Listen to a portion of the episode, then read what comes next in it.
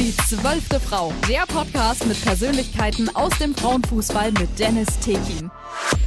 Heute darf ich bei mir Michelle Schirkonja begrüßen. Sie ist 26 Jahre alt und hat auch bis vor kurzem die Nummer 26 passend zum Alter beim TSV Buch getragen. Sie spielt seit neuestem für die SGV Nürnberg Fürth und seit 2021 spielt sie auch in der gehörlosen Nationalmannschaft. Bin da wirklich sehr gespannt, Michelle, was du uns gleich erzählen wirst. Schön erstmal, dass du da bist. Hi, schön, dass ich dabei sein darf und dass ich natürlich auch einen Teil von meiner Fußballgeschichte erzählen darf. Ja, die Geschichte ist auf jeden Fall sehr interessant, äh, werden wir aber auch nochmal genauer drauf kommen in den nächsten Minuten.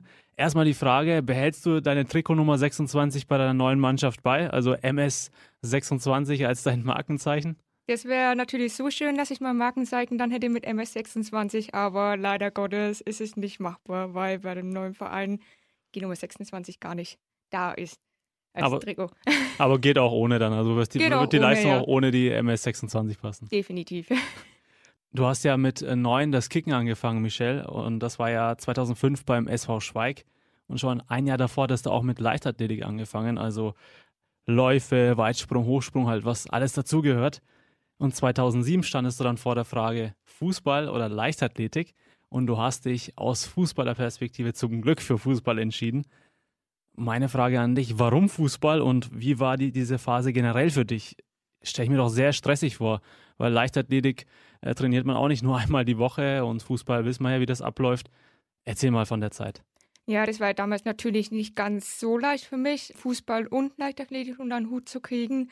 Muss aber halt auch dazu sagen, Leichtathletik hatten wir, wenn es gut kam, ein, zwei Wettbewerbe in einem, in einem Monat und das war natürlich dann so ein Ding, wo ich dann gesagt habe, muss ich mir wirklich überlegen, ob ich Leichtathletik machen möchte. Und Fußball ist halt einfach Mannschaftssportart. Da hat man natürlich zweimal die Woche, oder wenn es auch gut kommt, dreimal die Woche Training, am Wochenende natürlich gespielt. Und man ist halt natürlich mit der Mannschaft unterwegs. Und ich war von Anfang an eigentlich immer Mannschaftskameradin, wo ich dann gesagt habe, okay, Mannschaftssport blühe ich voll auf. Und ja, Leichtathletik war natürlich dann auch das nächste Problem, dass halt ich immer in den höheren Altersklassen gesteckt wurde, weil ich halt für meine Altersklasse dann mal so viele Mädels da hatte, dass man sagt, okay, du kannst es dann wirklich konsequent durchziehen. Und dadurch, dass ich natürlich immer in die höhere Altersklasse gesteckt wurde, war es halt natürlich auch schwieriger für mich. Dementsprechend habe ich auch den Spaß verloren. Und wenn der Spaß nicht da ist, dann geht man da auch ungern hin. Richtig, geht man auch ungern ins Training und dann hat man auch gar keine Motivation mehr. Deswegen habe ich dann für mich natürlich auch für Fußball entschieden. Ist halt damals auch ganz witzig zustande gekommen. Ich war nämlich dann in der Schule in Schweig und die haben quasi ein Aushängeschild ausgehängt dass sie für den SV Schweig natürlich noch ein paar Mädels suchen für die U13 und da die Mama eben gemeint hat, ja komm, probier's doch halt einmal aus und da war ich natürlich am Anfang erst so, hm, ja okay, Fußball weiß ich halt nicht, aber dadurch, dass ich ja Leichtathletik gemacht habe, waren die läuferischen Fähigkeiten eh vorhanden. Ja, und dann habe ich es mir mal angeschaut und habe gesagt, okay, Hat dir dann gefallen dann, ja? Ja, hat mir dann gefallen. Ja, und dann habe ich seit zwei Jahren, glaube ich, waren es, habe ich dann relativ gut durchgezogen und dann habe ich dann schon selber gemerkt, okay, es wird alles ein bisschen stressig mit zwei Sportarten. Und wie, wie viel Zeit hattest du dann überhaupt? Ich denke mir, in dem Alter Schule und dann noch zwei Sportarten, hattest du dann überhaupt nach der Schule dann überhaupt äh, Freizeit normal, sage ich mal, jetzt außerhalb der, außerhalb der zwei Hobbys? Relativ wenig. Und das ist auch das, was ich mir dann im Nachhinein auch gedacht habe. Es ist besser so, dass ich mich dann nur für Fußball entschieden habe. Weil man natürlich dann auch irgendwann in der Pubertät ist und da will man natürlich auch mit seinen Mädels was machen, feiern gehen, was auch immer. Was halt dazugehört. Richtig. dann habe ich halt eben selber gesagt, okay, nee, das möchte ich jetzt nicht unbedingt, dass dann eben meine Kinder oder meine Pubertät darunter leide, dass ich dann irgendwann im Nachhinein sage, okay, auch wenn ich einen sportlichen Erfolg gehabt hätte, dass ich dann das hier ein bisschen hinter mir gelassen habe, sozusagen. Also dir war es auch wichtig, natürlich auch was von deiner Jugend, von deiner Kindheit zu haben. Genau. Kann man auch absolut nachvollziehen dann. Dann hast du dich ja, wie gesagt, für Fußball entschieden. Beim SV Schweig hast du ja auch schon erwähnt, äh, bist du dann für die U13, U15 und U17 aufgelaufen. Dann ging es nach sieben langen Jahren zum FC Röthenbach. Da warst du dann auch wieder zwei Jahre und dann ging es wieder zurück zum SV Schweig. Dann natürlich, da muss ich dir die Frage stellen. Äh, erstmal, wie war diese Zeit, diese lange Zeit und warum weg von Schweig und dann wieder zurück? Ähm, ja, also in Schweig war es auf jeden Fall eine mega, mega schöne Zeit. Ich habe da wirklich auch viele schöne Fußballspiele mit meinen Mädels gehabt.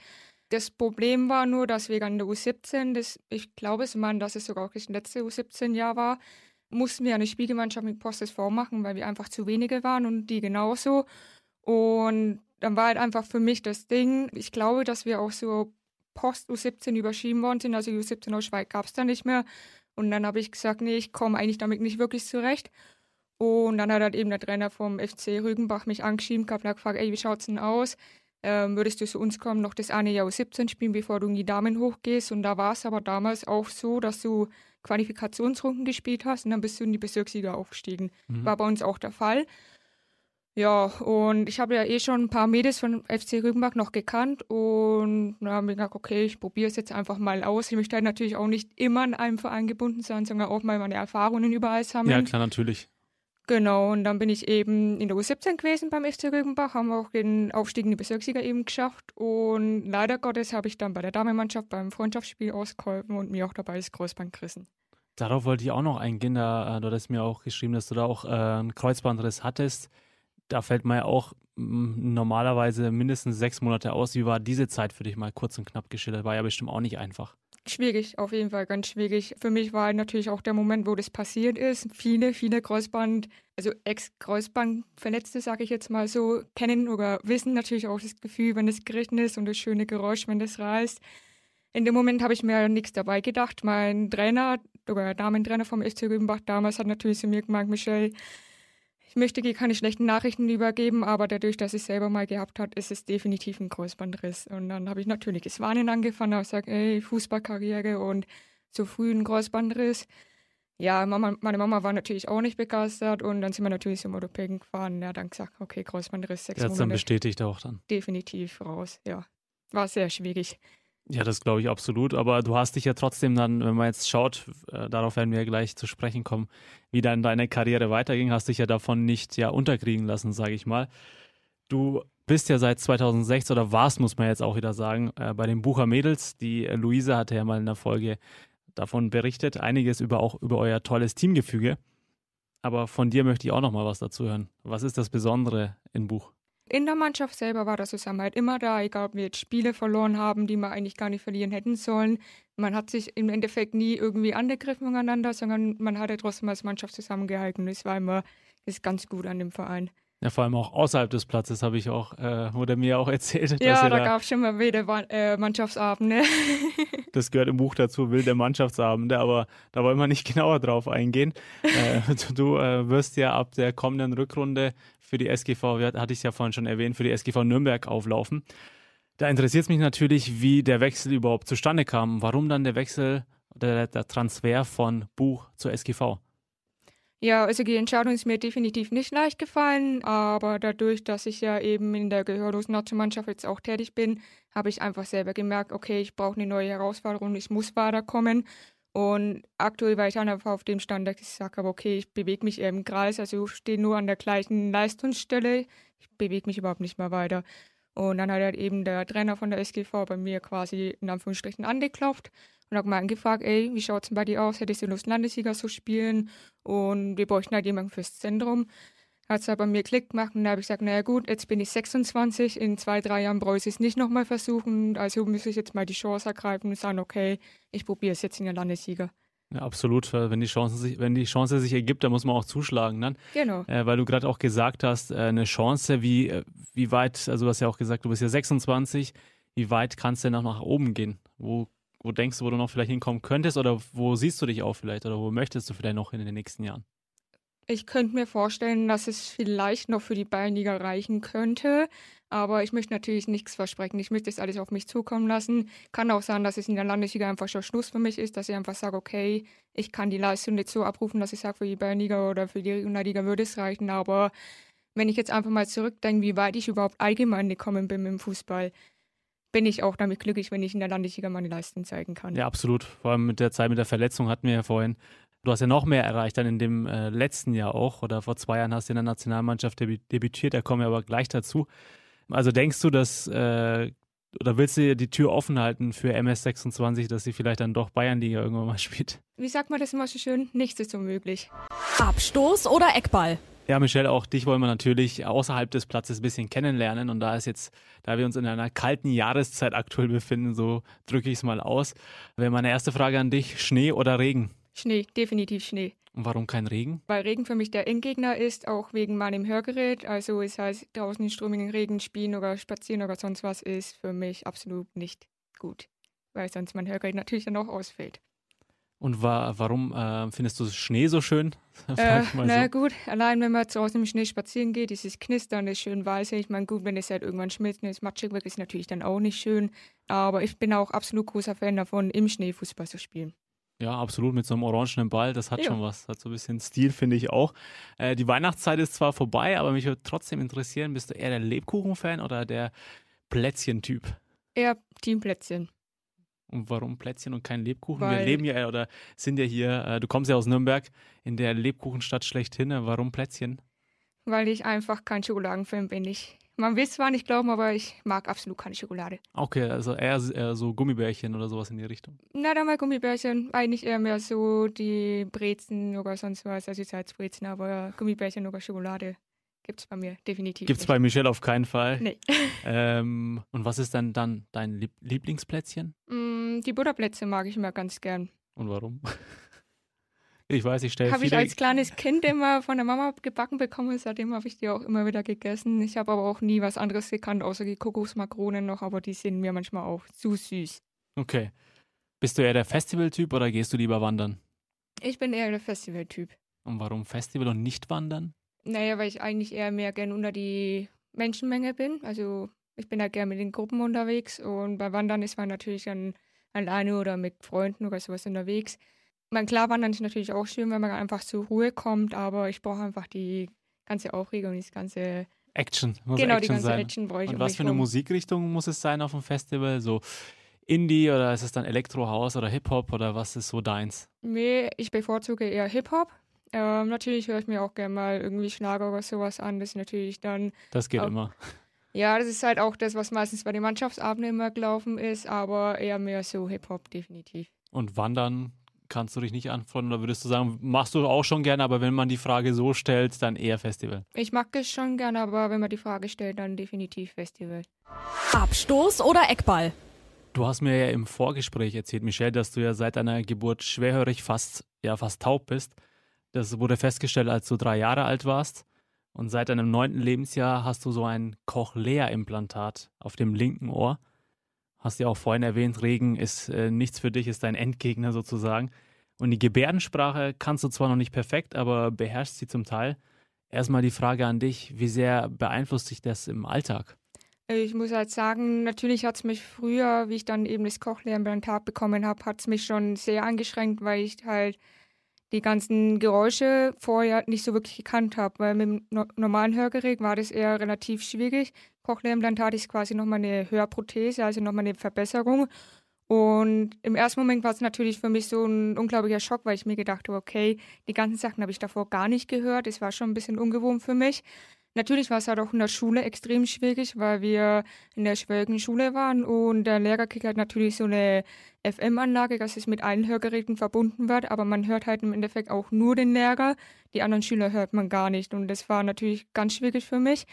Ähm, weshalb die Mama auch gesagt hat, okay, wir entscheiden dich jetzt auf die normale Schule zu schicken, also quasi auf die normale Hauptschule was überraschenderweise auch ganz gut funktioniert hat, weil der Rektor oder der Lehrer halt eben gezielt mehr auf mich geachtet hat und dementsprechend habe ich auch keine Probleme gehabt. Auch die Eingliederung war recht gut. Das Einzige, wo ich wirklich große Probleme hatte, war, wie Corona angefangen hat mit der Maskenpflicht, was halt natürlich dann extrem schwierig, weil ich halt einfach ein Hindernis hatte und viele Menschen auch gerne in die Maske reingenuschelt haben. Und das war natürlich für mich auch so der Höhepunkt, wo ich dann sage, okay, ich verstehe es zwar schon gut, aber mit den ganzen Maskenpflichten oder mit diesem Schutzglas ähm, war es halt natürlich für mich extrem schwierig, die Mitmenschen überhaupt zu verstehen. Finde ich äh, sehr interessant, äh, diese Aussage, weil das äh, hat man gar nicht so im Blick. Ähm, etwas Banales, dass man eine Maske trägt und die Leute nuscheln, hat man klar so wahrgenommen, aber dass dich dann oder Gehörlose generell das so beeinflusst, äh, hat, haben, denke ich, viele nicht auf dem Schirm und ist auch gut, dass du das erwähnst. Ähm, und wenn wir jetzt mal auf den Rasen kommen, du hörst ja auch nicht immer alles, was dein Coach sagt, nehme ich an.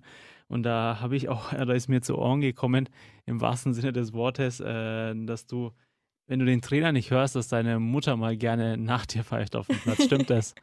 ja, das stimmt auch wirklich so. Ich war aber auch im ersten Moment, wie sie es mal gemacht hat. Ich muss sagen, in Schweig hat sie es tatsächlich noch nie gemacht. Es ist eigentlich eher mehr im Buch erst passiert.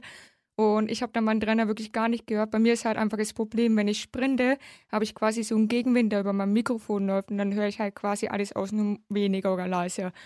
Und irgendwas wollte der Trainer von mir und ich habe ihn aber nicht gehört. Und hat mich aber anscheinend, oder hat zweimal nach mir gerufen und ich habe es aber trotzdem nicht gehört. Und auf einmal kommt halt eben so ein lauter Pfiff über den Platz und ich weiß, dass es von meiner Mama war.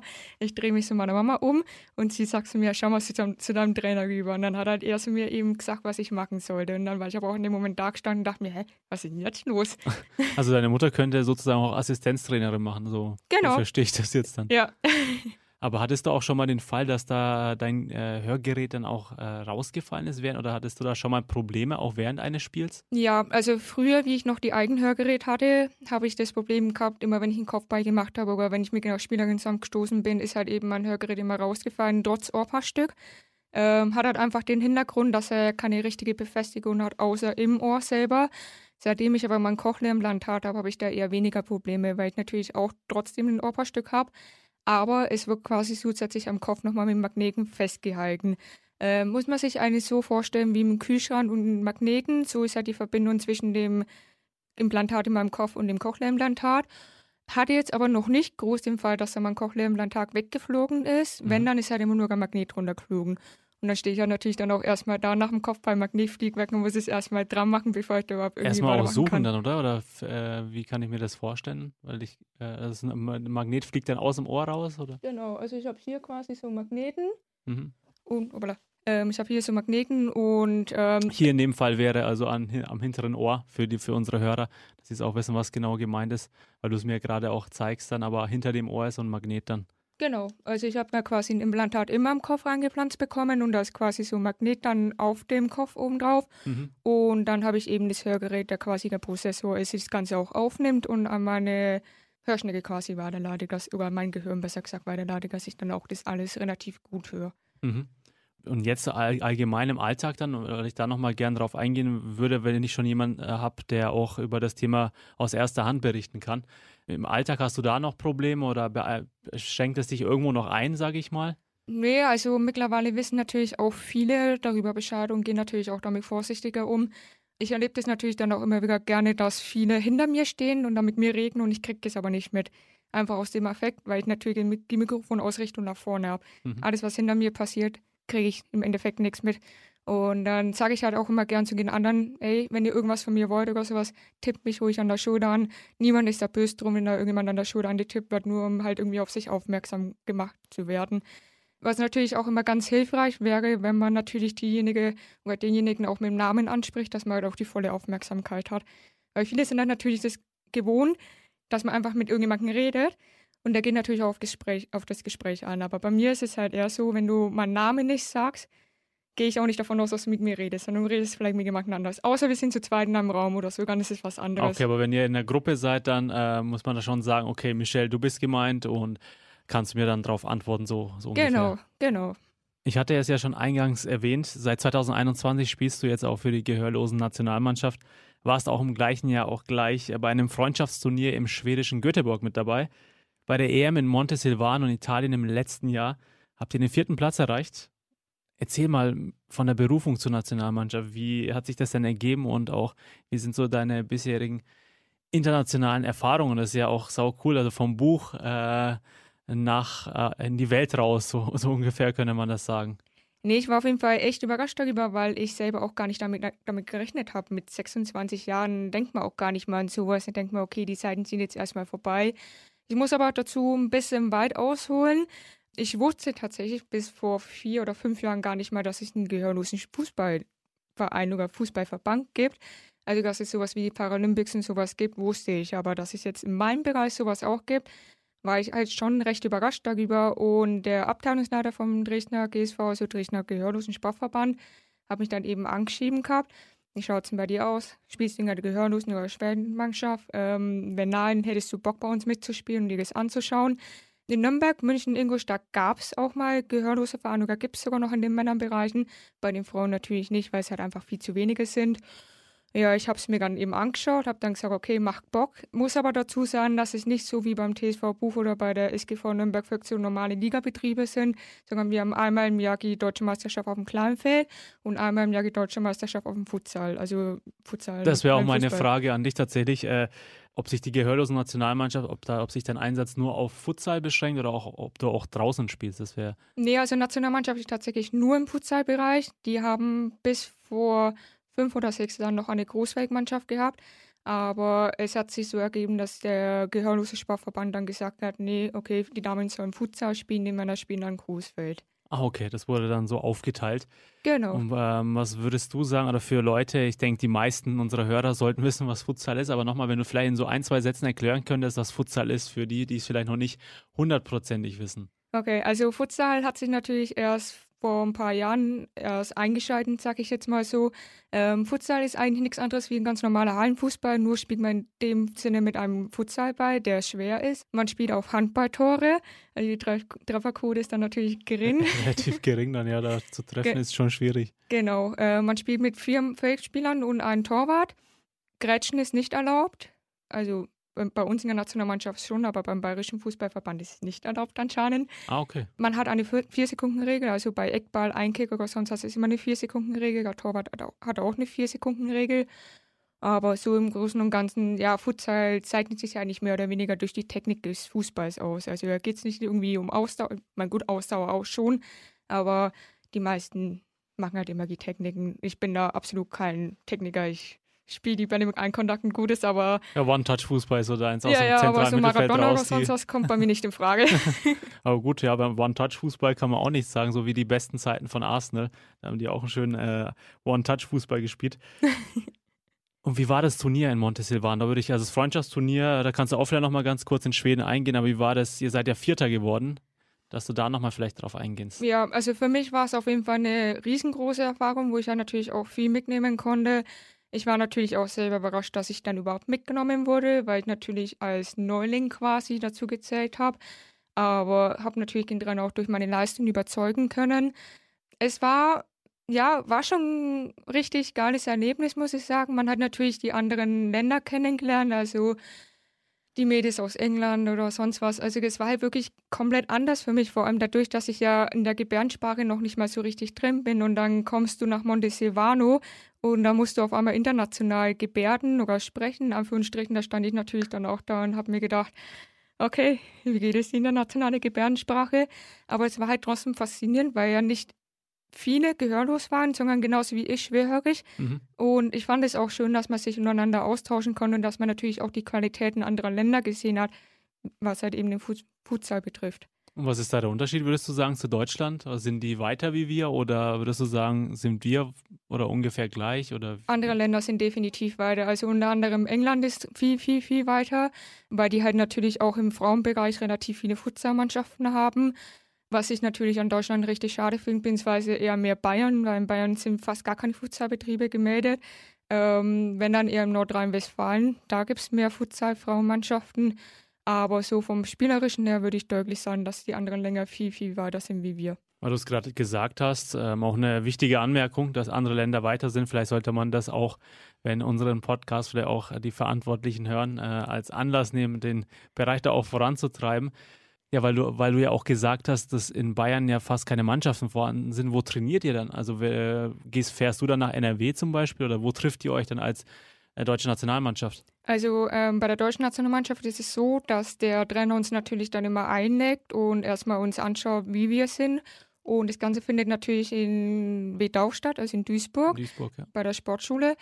Und die ganzen Lehrgänge, was wir immer haben, die sind prinzipiell meistens im Wedau. Außer ist jetzt mal irgendwie eine Ausnahme, dann wären wir in Hennef oder in Grünberg, aber prinzipiell immer in Nordrhein-Westfalen. Okay, also immer auch äh, lange Anfahrtswege für dich dann, aber was man nicht alles für die, für die Fußballkarriere tut.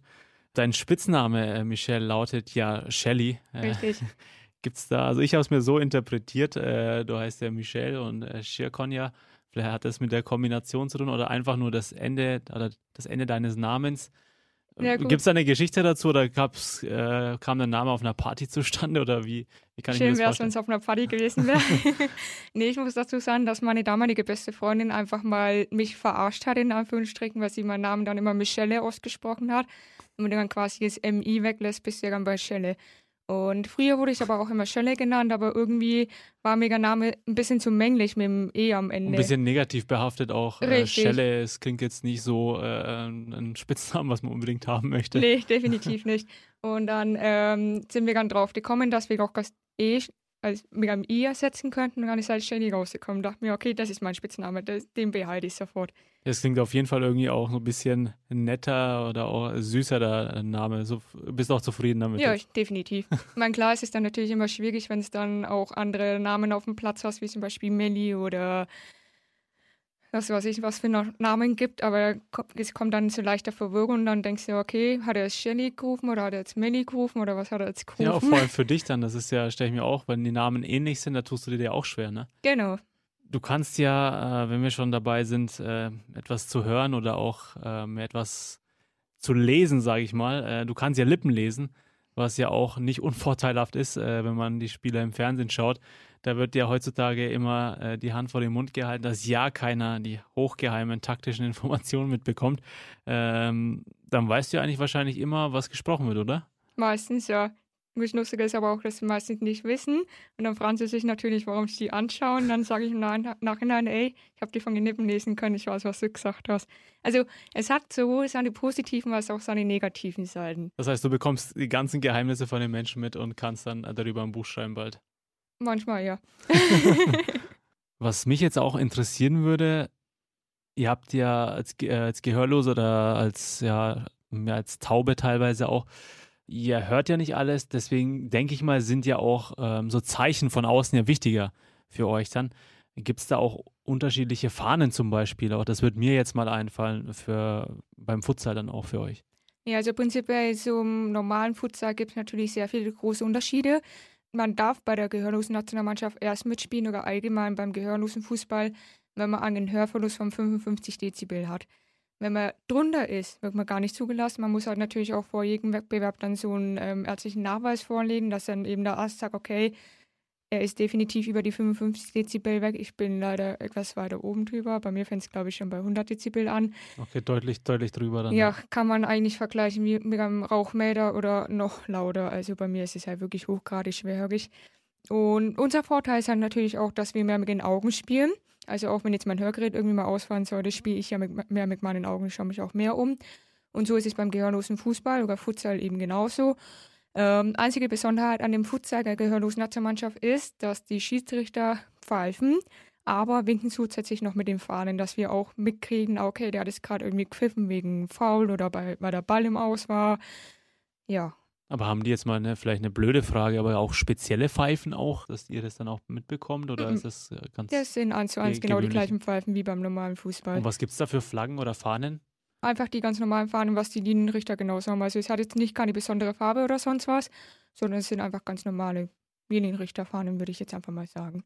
Und beim Futsal will ich auch gleich bleiben. Äh, gehört der denn der, oder ist der Futs, äh, Futsal, der Frauenfutsal auch unter dem, ja, unter der Herrschaft, sage ich mal, vom DFB oder äh, wo ist, wo ist die, wo ist der Futsal denn eingeordnet oder zu, einzuordnen? Äh, bei uns ist es leider der Fall, dass wir nicht mit dem DFB zusammenarbeiten, sondern mit der DGS nennt sich es, das ist der Deutsche Gehörlosen Sportverband.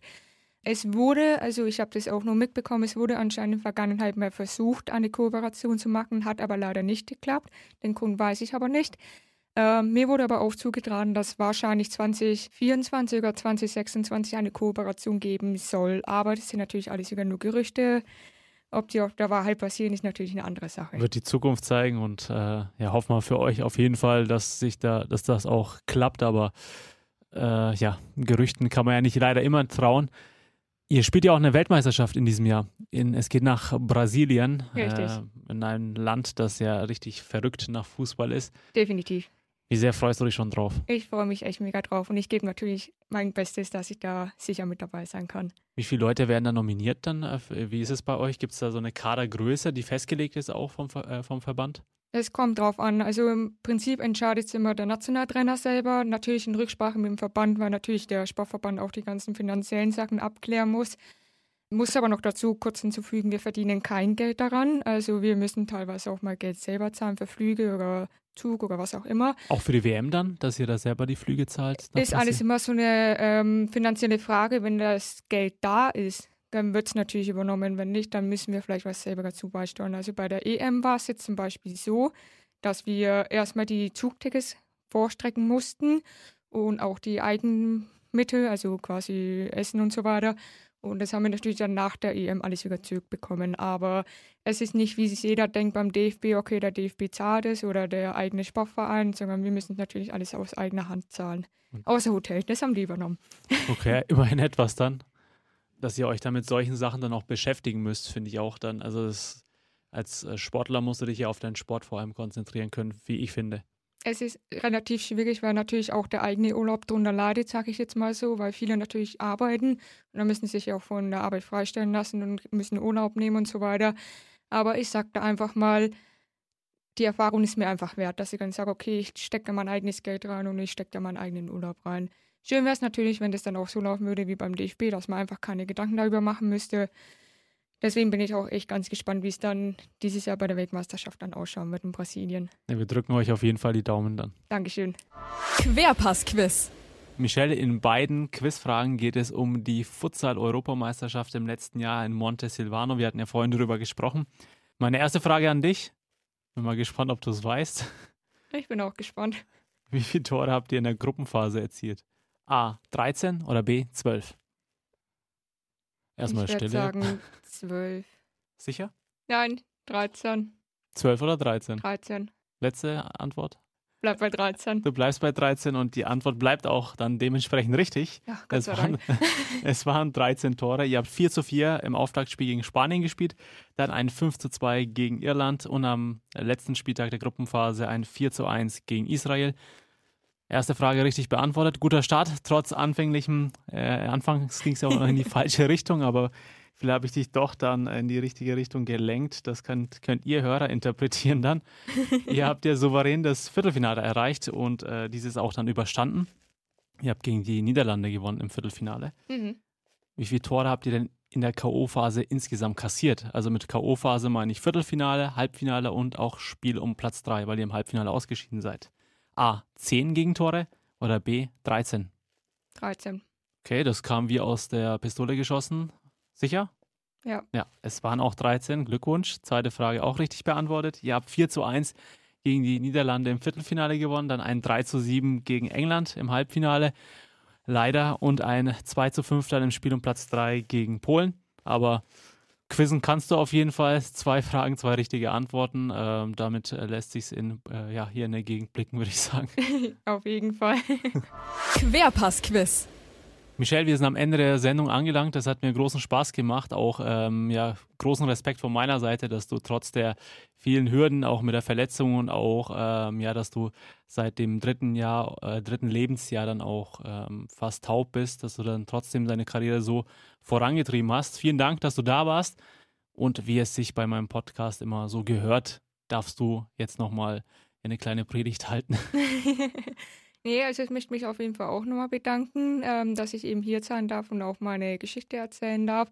Ich hoffe natürlich auch, dass ich mit meiner Geschichte, was die Schwierigkeit anbelangt, natürlich auch einige Menschen irgendwo stückweise unterstütze, dass sie ein bisschen aus sich selber rausgeben, weil natürlich auch bei den Schwärigen oder bei den Gehörlosen allgemein noch eine sehr große Unsicherheit ihrerseits da ist, dass sie sich halt eben nicht raustrauen, weil sie einfach Angst haben, dass sie dann missverstanden werden und so weiter. In dem Fall würde ich dann einfach mal auch an die ganzen Menschenmenge draußen einfach mal kurz appellieren. Wenn ihr jemanden kennt, der schwerhörig ist oder gehörlos, nicht irgendwie abstoßen oder sonst was, sondern einfach einen Kontakt ganz normal zu denen aufnehmen. Und wir sind ja auch keine Unmenschen, auch wenn wir schwerhörig sind. Ja, ansonsten. Willst du noch jemanden grüßen? Meine Mama. Die zwölfte Frau, der Podcast mit Persönlichkeiten aus dem Frauenfußball mit Dennis Tekin.